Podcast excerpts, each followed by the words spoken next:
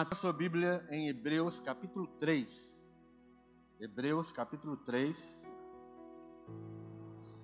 Irmãos, essa, essa, essa palavra que nós vamos compartilhar hoje, ela vem de uma de várias experiências de gabinete pastoral. No sentido de a maioria das pessoas que entram no gabinete, que tem uma reunião com o pastor, né, no caso, conosco, a gente começa a perceber uma coisa. São pessoas que vivem nessa mes nesse mesmo local, congregam aqui, estamos juntos, no mesmo ambiente, recebendo a mesma palavra, a mesma ministração, culto após culto, mas essas pessoas elas não rompem, elas não avançam. Você não vê resultados na vida dela, você não vê vitória na vida dela. Essas pessoas elas não recebem as promessas de Deus. E aí, durante todo esse tempo, a gente vem questionando por quê? Por que, que as pessoas recebem a mesma palavra e outra, algumas pessoas avançam, suas vidas são transformadas, elas estão recebendo as promessas de Deus, elas ouvem a promessa de Deus. Quantas pessoas entram no gabinete e falam assim, mas eu não ouço a voz de Deus? Mas eu não recebo nenhuma promessa de Deus. Deus não fala comigo. E eu fico pensando, como assim Deus não fala com você? O que, o que, que significa para você ouvir a voz de Deus? O que é que você espera quando você fala, Deus não fala comigo? O que, que significa isso? A voz de Deus. E algumas pessoas, nascidas de novo, já com uma grande caminhada, um tempo já no Evangelho, elas têm a capacidade de falar: Eu não ouço a voz de Deus. Deus não fala comigo, eu não sei quais são as promessas de Deus. Chegam ao ponto de falar: Eu não sei quais são as promessas de Deus. Quando uma pessoa fala isso, eu entendo o seguinte: essa pessoa não está lendo a Bíblia. Essa pessoa não está orando. Essa pessoa não está participando das células. Porque se, se nós estamos participando das, das ministrações, se nós estamos orando, se nós estamos lendo a Bíblia, se nós estamos participando da, das ministrações na célula, Deus está falando conosco. Deus está falando. Cada vez que eu abro a Bíblia, Deus fala comigo. Por isso eu tenho algo para falar para vocês. Todas as vezes que eu leio a minha Bíblia, é Deus falando comigo. Todas as vezes que eu oro, eu falo com Deus e eu não dou tchau para Deus sem primeiro parar um pouco para ver o que, que Ele tem para falar comigo. Porque normalmente a gente ora, você despeja em cima de Deus tudo aquilo que você quer, e aí você olha, ó, já completou meu horário, tá bom, tchau, tô indo embora. Você não espera para ouvir aquilo que Deus tem para meu irmão, Deus não é sem educação. Se você fala com Deus, você pode esperar que Deus também vai falar com você. Se você conversa com alguém, o, o certo é o quê? Eu, converso com a pastora Alexandra. O certo é eu ficar falando sozinho, depois virar as costas? Se nós somos duas pessoas inteligentes e educadas, ela vai falar comigo. Por que, que nós pensamos que com Deus é diferente? Você fica lá, fala, fala, fala, fala, fala, sai do seu quarto de oração e aí eu te pergunto: o que Deus te falou? E você vai me falar: Deus não me falou nada. É claro que Deus não te falou nada. Você não ouviu, você não parou para ouvir. Quando você lê sua Bíblia, você está cumprindo uma obrigação religiosa somente, cumprindo uma tabelinha de, de leitura da Bíblia anual, em que você tem até o dia 31 de dezembro para terminar todos os capítulos da Bíblia, ou você lê a sua Bíblia para ouvir a voz de Deus?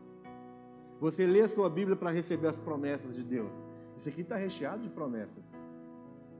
Promessas boas e promessas ruins. Deus promete coisa boa, mas Deus promete coisas ruins aos nossos olhos. Mas segundo os olhos de Deus são promessas de justiça. Nem sempre a justiça de Deus é boa para nós, no sentido da, do nosso agrado. Então, quando você lê isso aqui, você tem que esperar não só cumprir uma obrigação religiosa, mas estamos no mesmo lugar, ouvindo a mesma palavra, junto com o mesmo povo, e um vai para frente e o outro não sai do lugar. O livro de Hebreus não fala isso nesse capítulo. E toda aquela história do povo de Israel traz para nós uma lição muito atual das nossas vidas. Mostra para nós, assim como foi com aquele povo, assim é conosco. E ali vai ficar muito claro na nossa leitura aqui que o que aconteceu com o povo de Israel é exatamente o que acontece com muitos de nós. Um povo que tinha uma promessa, amém? Qual era a promessa de Deus para o povo de Israel? Deus prometeu para eles uma terra prometida. Que tipo de terra era essa? Uma terra que mana leite e mel. E Deus falou: quando vocês entrarem nessa terra, essa terra vai ser uma maravilha. É só chegar e tomar o leite e tomar o mel. É isso aí? O que mais que ele falou? Junto com a promessa de uma terra prometida, vai ter o quê? Vai ter inimigos. Você vai ter que batalhar contra eles. Vocês vão ter que expulsar esses inimigos da terra. Poceiros estão lá. Então, note que Deus deu uma promessa de uma terra prometida, uma terra abençoada, mas ele também ele disse: essa terra está, está, circun, está é, circulada por inimigos e existem alguns que estão lá dentro. Então, eles receberam uma promessa. Deus trouxe uma, um grande livramento para todos eles que estavam sendo escravizados lá no Egito, ficaram lá por 430 anos. E Deus, uma, uma maneira, de uma maneira tão tremenda e tão maravilhosa, Deus tirou esse povo e os encaminhou no, no, pelo caminho, que era um caminho de de rosas de um lado e de outro, cheio de pétalas vermelhas jogado ao chão e com água de coco na bagagem. Foi isso que, que aconteceu com eles? Tinha um caminho para essa promessa, não tinha? O caminho era maravilha? O caminho era um deserto. Essa promessa que Deus fez para o povo de Israel não é diferente em momento algum das promessas que ele fez para mim, das promessas que ele fez para você. Ele, tá te, ele, ele está nos levando para uma vida eterna. Essa vida eterna é maravilhosa. Mas até chegar lá, nós não vamos bater asinha como um anjinho. Nós vamos ter que caminhar, pé no chão. E esse, e esse caminho é caminho de espinhos e caminho de deserto. Então foi assim com eles e é assim conosco. No capítulo 3, nós vamos fazer uma leitura longa hoje. E aí eu vou trazendo para os irmãos aquilo que é a aplicação. Por isso, santos irmãos, que participais da vocação celestial. Então ele está falando, santos irmãos, vocês que estão participando da vocação celestial, né, a vocação de Deus é o chamado de Deus para herdar a salvação e a vida eterna. Isso, essa vocação aqui significa o chamado para herdar a salvação, a santificação e a participação no dom celestial. Vai atentamente, ou seja, pensa sobre isso. Para e pensa, considera, faz os seus cálculos matemáticos e você vai entender que 2 mais 2 são 4. 2 mais 2 é 4. Faça isso. Observe isso. É a palavra que ele está usando aqui.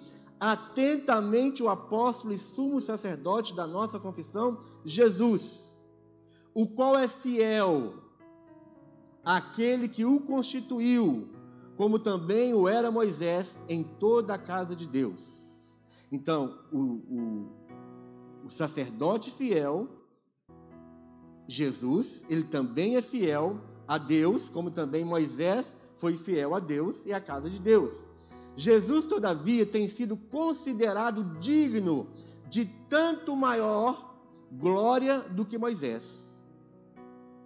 Então, o povo de Israel, a figura que eles tinham, que representava Deus, que guiava o povo, que trazia as ordens, era figura de quem?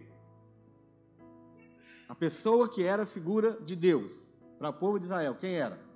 Moisés. Então, o povo de Israel teve Moisés como aquele que caminhava com eles, como aquele que dirigia. Aqui ele está falando que agora nós temos um outro sacerdote, no lugar de Moisés, superior a Moisés, nós temos quem? Jesus. Então, quem está em vantagem? O povo de Israel ou nós, os santos? Nós. Pois toda casa é estabelecida por alguém, mas aquele que estabeleceu todas as coisas é Deus. E Moisés era fiel em toda a casa de Deus, como servo, para testemunho das coisas que haviam de ser anunciadas. Cristo, porém, como filho em sua casa, a qual casa somos nós, se guardarmos firmes até o fim a ousadia e a exultação da esperança. Então Moisés era um servo que representava e cuidava da casa de Deus. Agora, Cristo é filho na casa. Que casa é essa? Nós, se guardarmos firmes até o fim a ousadia e a exultação da esperança. Então, nós já começamos a ter muitas dicas aqui muitos princípios a respeito de, é, de como chegar no fim para alcançar a promessa. Primeiro, nós precisamos considerar que nós temos um que é filho sobre a casa que somos nós. Nós estamos aqui num, numa posição muito superior aos, aos nossos irmãos de Israel, aquele povo, porque nós temos alguém que está junto conosco, que ele é, ele é sacerdote, ele é filho e a casa desse filho, onde ele mora e onde ele comanda, somos nós. Então, isso é algo assim que deve mexer conosco. Mas ele fala assim: se guardarmos firmes até o fim a ousadia e a exultação da esperança. Nós já temos a vida eterna, nós já entramos na vida eterna. Alguém aqui já entrou? Se alguém aqui entrou, então você é um anjo, você é um, é um, é um espírito, né? Não, ninguém entrou. Nós temos a promessa da vida eterna. Então, o que, que nós temos hoje? Se nós temos uma promessa de vida eterna, mas nós não entramos ainda, não alcançamos a promessa, o que é que nós precisamos ter em relação a essa promessa que Deus fez para nós? Esperança. Agora, essa esperança não é uma esperança qualquer. Ele diz assim: nós precisamos guardar firmes até o fim a ousadia e a exultação dessa esperança. O que é exultação? Estou perguntando. Isso é uma pergunta. O que é exultação? Alguém tem outra tradição aí para facilitar? Vamos ver diferente. É alegria, mas não é só alegria, não. Tem outra tradição aí, alguém diferente? A confiança e a, e a glória da esperança.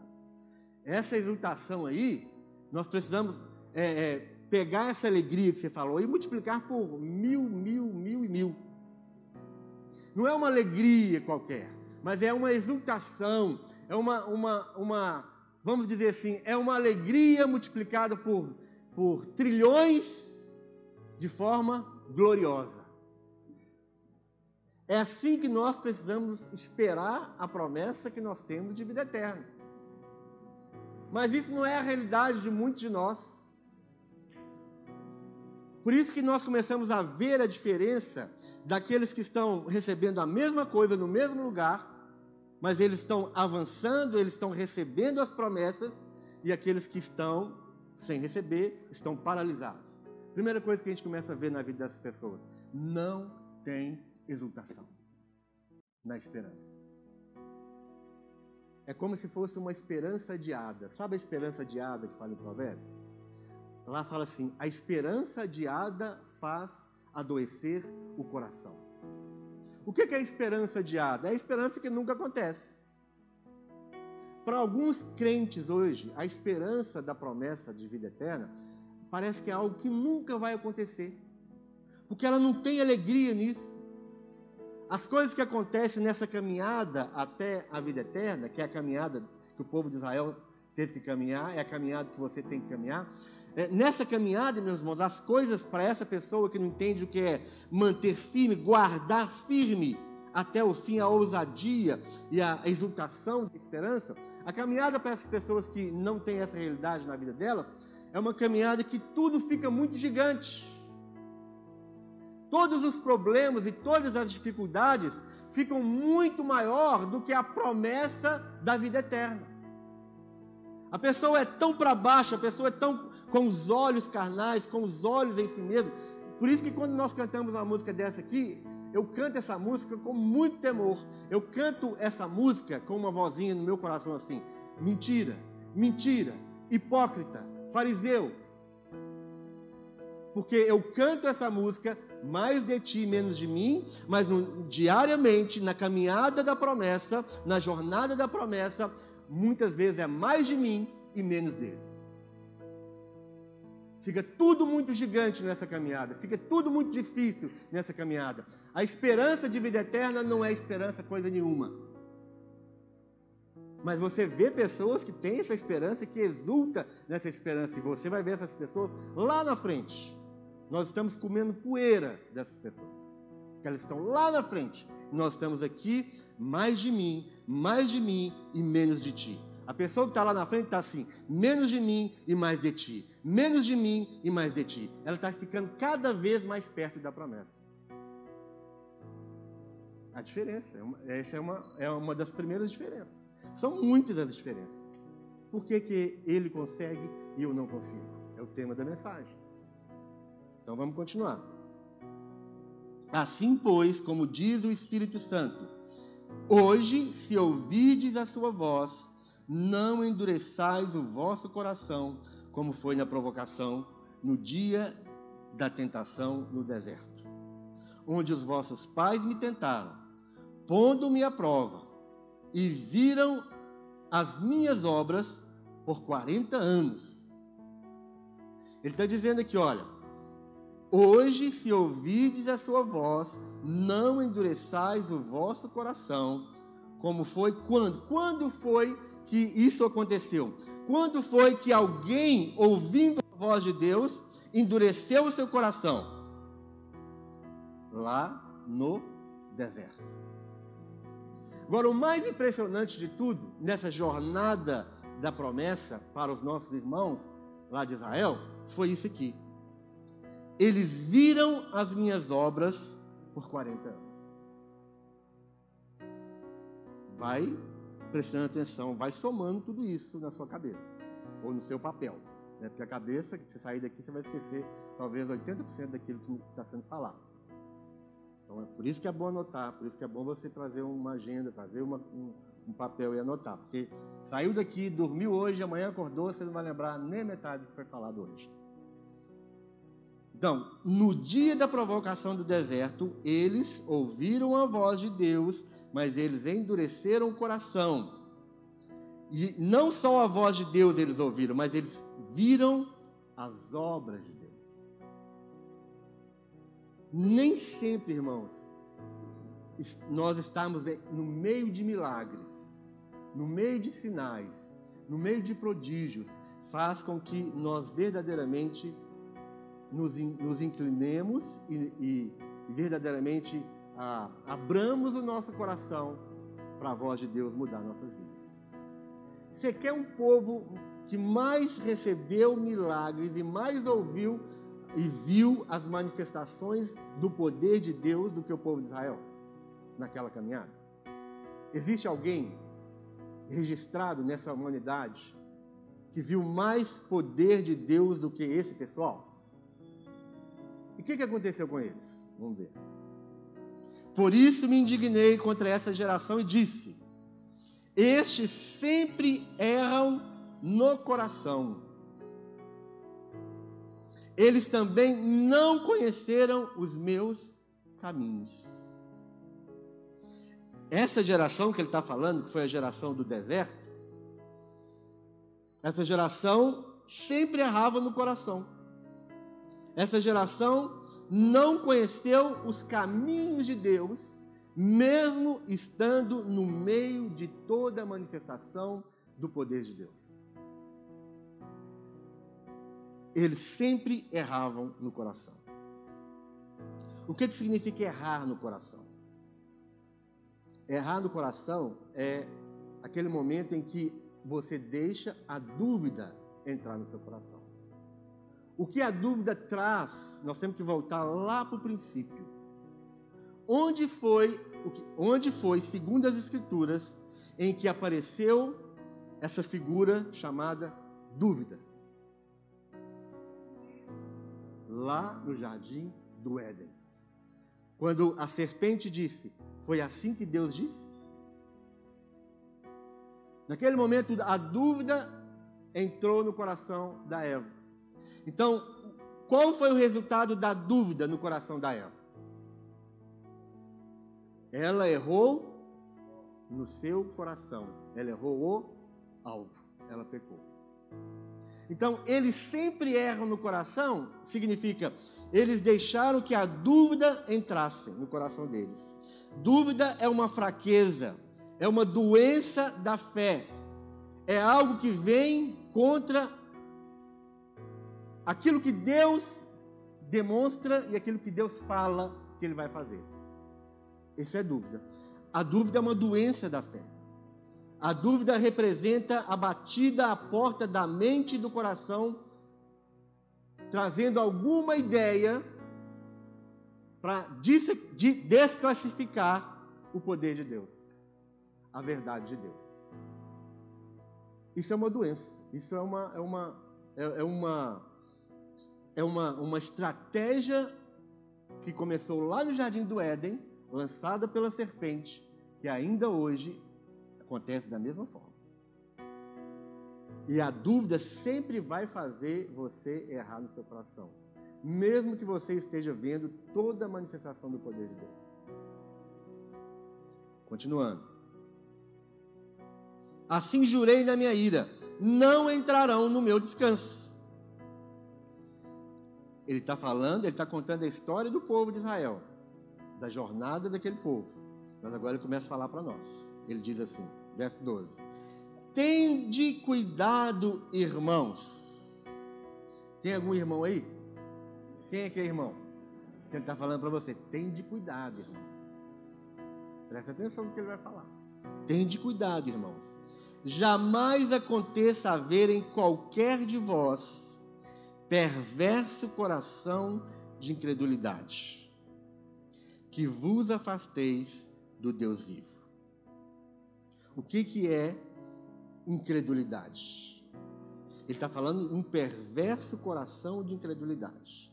Então não é só a incredulidade do coração, mas é um perverso coração, um coração mau. Essa palavra perverso aqui significa coração perverso significa aquele que se recusa em confiar em Deus. Ele se recusa mesmo vendo as manifestações. Olha só isso mesmo vendo as manifestações do poder de Deus, mesmo ouvindo a voz de Deus, por causa do, da perversidade do seu coração, ele se recusa a confiar em Deus. Meu irmão, imagina você passar em seco no Mar Vermelho e ainda chegar do outro lado e ter capacidade de murmurar contra Deus. Imagina você ser guiado durante o dia com uma, uma, uma, uma nuvem e durante a noite uma coluna de fogo. Meu irmão, eu nunca vi isso na minha vida. Nunca teve coluna de fogo para mim, nunca teve nuvem. Mas o povo estava lá, mas mesmo assim, eles tinham um coração perverso de incredulidade. Eles se recusavam. Eles tinham má vontade, a palavra no original seria isso eles tinham má vontade em confiar em Deus. E essa incredulidade aqui é qualidade da pessoa que não se convence com facilidade ou não acredita facilmente naquilo que ouve. É uma qualidade da pessoa que não se convence com facilidade ou não acredita facilmente naquilo que ouve é uma característica, o estado, uma condição de incrédulo. A incredulidade é uma recusa deliberada a crer. nasce do desejo de rejeitar aquilo que é verdadeiro a respeito de Deus por motivo de conveniência. É olhar para Deus, não se agradar do que se vê e recusar-se a confiar. Pensa se, eu sei que não, não deu para notar tudo isso, mas, mas recebe o princípio de tudo isso. Né? Não deu para notar, mas recebe isso. Vou repetir mais uma vez, para dar uma chance para quem está copiando. Qualidade da pessoa que não se convence com facilidade ou não acredita facilmente naquilo que ouve. Característica, estado ou condição de incrédulo a incredulidade é uma recusa deliberada a crer. Ou seja, é da própria vontade da pessoa. De própria vontade, ela não crê. Ela acha impossível. Ela acha difícil. Por isso que eu, tô, que eu disse que a caminhada dessas pessoas que não têm uma, uma, uma, uma esperança cheia de alegria é uma caminhada onde tudo fica maior do que Deus. Então ela, ela se recusa a crer naquilo que Deus fala e naquilo que Deus faz. Nasce do desejo de rejeitar o que é verdadeiro sobre Deus, por motivo de conveniência. Está ligado à vontade. É olhar para Deus e não se agradar do que se vê e recusar-se a confiar. Isso é incredulidade. E a advertência dele é: tende cuidado, irmãos, jamais aconteça haver em, qualquer de vós perverso coração de incredulidade. O que que esse perverso coração de incredulidade faz? Que vos afaste do Deus. O coração, aquele coração que tem má vontade de confiar em Deus, de descansar em Deus, de ter uma esperança naquilo que Deus prometeu, naquilo que Deus faz, esse coração, ele vai te afastar do Deus vivo. Ele vai te afastar do Deus vivo. Você tem um Deus, mas esse Deus para essa pessoa aqui não é um Deus vivo, é um Deus morto. Esse Jesus para essa pessoa aqui, que tem um perverso coração de credulidade, é, um, é o Jesus que ainda está pregado na cruz até hoje. Você simplesmente entende: Jesus morreu pelos meus pecados. Ponto. Você não tem um entendimento total daquilo que Jesus fez, da obra dele como sacerdote fiel. Jesus não simplesmente morreu pelos nossos pecados. Jesus morreu pelos nossos pecados, mas ele ressuscitou para que pudesse pôr fim em tudo aquilo que escravizasse a humanidade. Essa é a obra de Jesus. Essa é a obra da redenção. Então, esse coração te afasta do Deus vivo. O seu Deus não é vivo. O seu Deus, o seu Deus não é Jesus. Portanto, eis aí mais uma diferença daquele que ouve a mesma coisa, está no mesmo ambiente, mas ele está lá na frente e o outro está parado. Ele não crê no Deus vivo. Ele se recusa a crer no Deus vivo. Verso 13.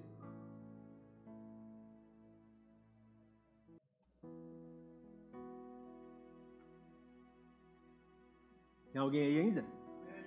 Ah, achei que vocês tinham ido embora, ficado só eu. Achei que vocês tinham sido arrebatados, eu fiquei. Verso 13: Pelo contrário, exortai-vos mutuamente cada dia, durante o tempo que se chama hoje. Então ele está dizendo, meus irmãos, nós precisamos exortar uns aos outros nessa jornada da, da promessa. Você não pode ficar é, mais de mim, menos de ti, mais de mim, menos. Não. Você vai exortando, você vai estimulando, você vai, vai, vai fortalecendo uns aos outros nesse dia de hoje. Porque o dia é complicado, a jornada é difícil para todos nós. E aí nós vamos ver um, um querendo ficar para trás, o outro já caiu, um está desmaiando, o outro está tá capengando, e aí ele fala: Pelo contrário, exortai-vos mutuamente cada dia durante o tempo que se chama hoje. Para quê? Para que nenhum de vós seja endurecido pelo engano do pecado. Para que, que nós vamos estimular, exortar, fortalecer uns aos outros nessa jornada? Para que nenhum de vós seja endurecido pelo engano do pecado. Isso significa o quê? Que nós podemos ser endurecidos pelo engano do pecado. Cada dia, cada segundo que você deixa o pecado entrar no seu coração, você está sendo enganado endurecido pelo pecado. E o seu coração vai ficando ainda mais perverso, mais perverso, se recusando a crer no Deus vivo. Verso 14. Porque, porque, nos temos, porque nos temos tornado participantes de Cristo. Ele falou: nós já, nós já participamos de Cristo. Se alguém está aqui hoje à noite e você nasceu de novo, você, você já participa de Cristo. Tem alguém aqui que nasceu de novo? Se de fato guardamos firme até ao fim a confiança que desde o princípio tivemos. Nós já chegamos, alguém aqui já chegou ao fim? Alguém aqui já possuiu a promessa? Já entrou na promessa? Não, então nós estamos numa caminhada e aqui ele fala assim: porque nos temos tornado participantes de Cristo, se de fato guardarmos firme até o fim a confiança que desde o princípio tivemos. Qual foi o princípio? Qual foi o princípio da confiança na sua vida? Foi quando você teve o um encontro com Jesus. Quando você teve um encontro com Jesus, você tinha alguma dúvida de que Ele era o caminho? De que você precisava de, dele? Você precisava ser salvo? Que Ele precisava entrar no seu coração? Que Ele precisava mudar a sua vida? Você tinha total confiança nisso? Quem é que tinha? Total confiança, senão você não fazia isso. Senão você não levantava sua mão, senão você não vinha à frente. No princípio, todos nós tínhamos total confiança nele verso 15. Enquanto se diz: Hoje, se ouvides a sua voz, não endureçais o vosso coração, como foi na provocação. Ora, quais os que, tendo ouvido, se rebelaram? Quem foi que ouviu a voz e se rebelou? Não foram de fato todos os que saíram do Egito por intermédio de Moisés? E contra quem se indignou por 40 anos? Não foi contra os que pecaram? cujos cadáveres caíram no deserto? Então, a indignação de Deus veio sobre aqueles que pecaram, e os seus cadáveres caíram no deserto. Continua, verso 18. E contra quem jurou que não entrariam no seu descanso, senão contra os que foram desobedientes? Então nós estamos vendo aqui, irmãos, desobediência também mais uma coisa que vai nos impedir de avançar e alcançar as promessas. Verso 19: Vemos, pois, que não puderam entrar por causa da incredulidade. Então, nós estamos vendo aqui todo o processo na, na nossa jornada da promessa que vai te impedir de entrar na promessa. Assim como foi com os nossos irmãos na jornada da promessa, indo para a terra, para a terra prometida, assim é com cada um de nós. A desobediência, a incredulidade, o coração perverso que se recusa a confiar em Deus. Tudo isso serve de impedimento. Tudo isso mostra para você o que realmente está fazendo você não receber a promessa como o outro tem recebido. Mas afinal de contas, é a mesma palavra, é o mesmo lugar, são as mesmas pessoas, mas nem todos estão alcançando a promessa. O que ele diz aqui é: E contra quem se indignou por 40 anos? Não foi contra os que pecaram, cujos cadáveres caíram no deserto? E contra quem jurou que não entrariam no seu descanso, senão contra os que foram desobedientes? Vemos, pois, que não puderam entrar. Entrar aonde? Na terra prometida. E ele vai chamar essa terra prometida aqui para frente, ele vai chamar de descanso. Então, quem agia daquela forma não entraram. Eles não entraram, eles não puderam entrar. Capítulo 4.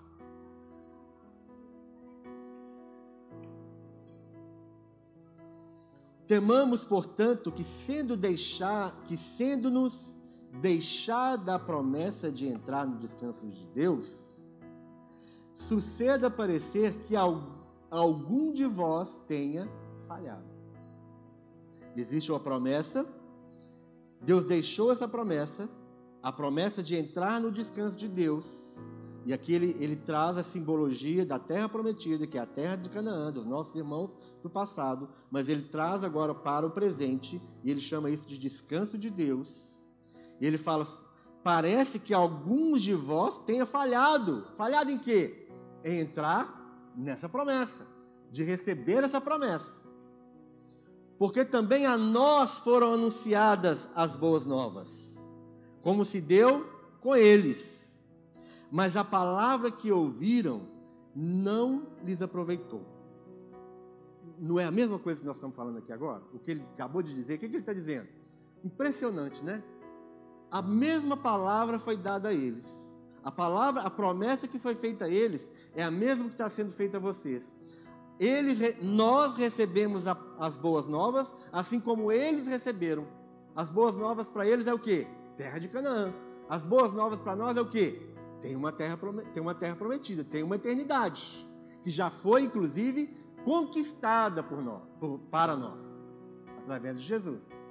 Mas parece que eles ouviram a mesma palavra, mas não lhes aproveitou visto não ter sido, agora vem o grande segredo dessa mensagem. Por que, que essa palavra, que foi a mesma, não adiantou de nada?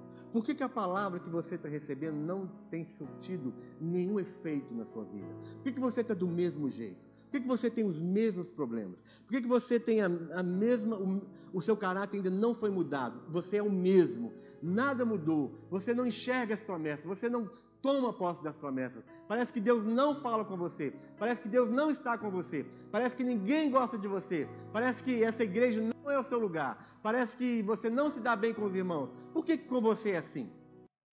Sendo que você está recebendo a mesma palavra. A promessa é sua também.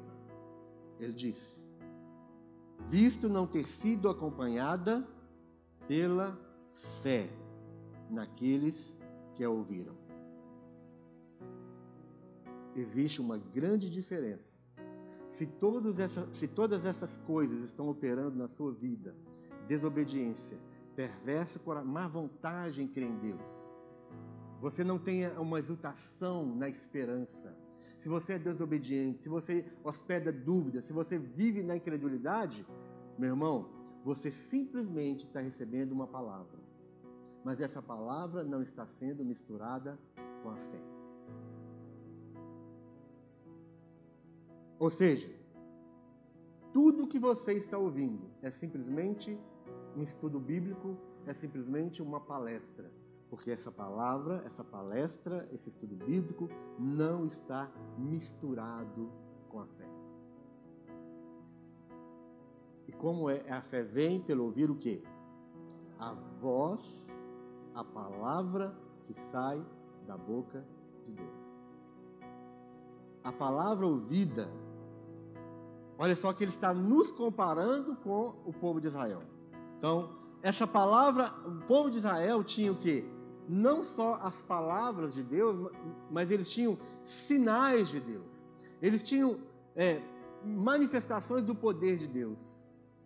Mas isso não foi suficiente para conduzi-los até a terra prometida. Meus irmãos, vocês já pensaram que todos aqueles de 20 anos para cima, eles morreram você já pensou nisso? Meu irmão, ninguém entrou. todos aqueles que saíram né, com mais de 20 anos de idade, eles não entraram na promessa. E eles viram tudo que Deus fez desde o começo. Eles participaram de tudo que Deus fez. Mas por causa dessas características que eu já citei aqui para vocês, eles não entraram, Deus não permitiu que eles entraram. Porque tudo aquilo que eles vi, nem, nem a, muitas vezes a gente fala assim, ah, mas se tiver poder de Deus, se tiver sinais de Deus, eu vou crer. Meu irmão, não adianta nada isso. Nem isso produziu fé no coração deles. Nós podemos trazer um morto aqui e orar por esse morto ele, e ele levantar e sair, sair andando aqui, e junto com ele um monte de gente, né? Que vai assustar, não está acostumado com isso. Você pode fazer isso aqui, mas não significa que isso vai trazer fé para o seu coração. Porque o que traz fé para o coração do homem é intimidade com Deus. E é exatamente aquilo que o povo não tinha. Lembra que eu acabei de ler que fala assim: olha, eles não conheceram os meus caminhos. E conhecer caminho é, é isso aqui, ó. Conhecer caminho conhecer os caminhos da Laura, eu vou ter que andar junto com a Laura. Onde a Laura for, eu vou. Eu não arredo o pé. E aí muitas vezes aí ela, ela quer ir para lá. Aí eu, eu quero vir para cá. Não, menos de mim, mais de ti. Menos de mim, mais de ti. Eu vou junto, eu vou caminhando. E o povo de Israel não conheceu os caminhos, eles não conheceram os caminhos de Deus.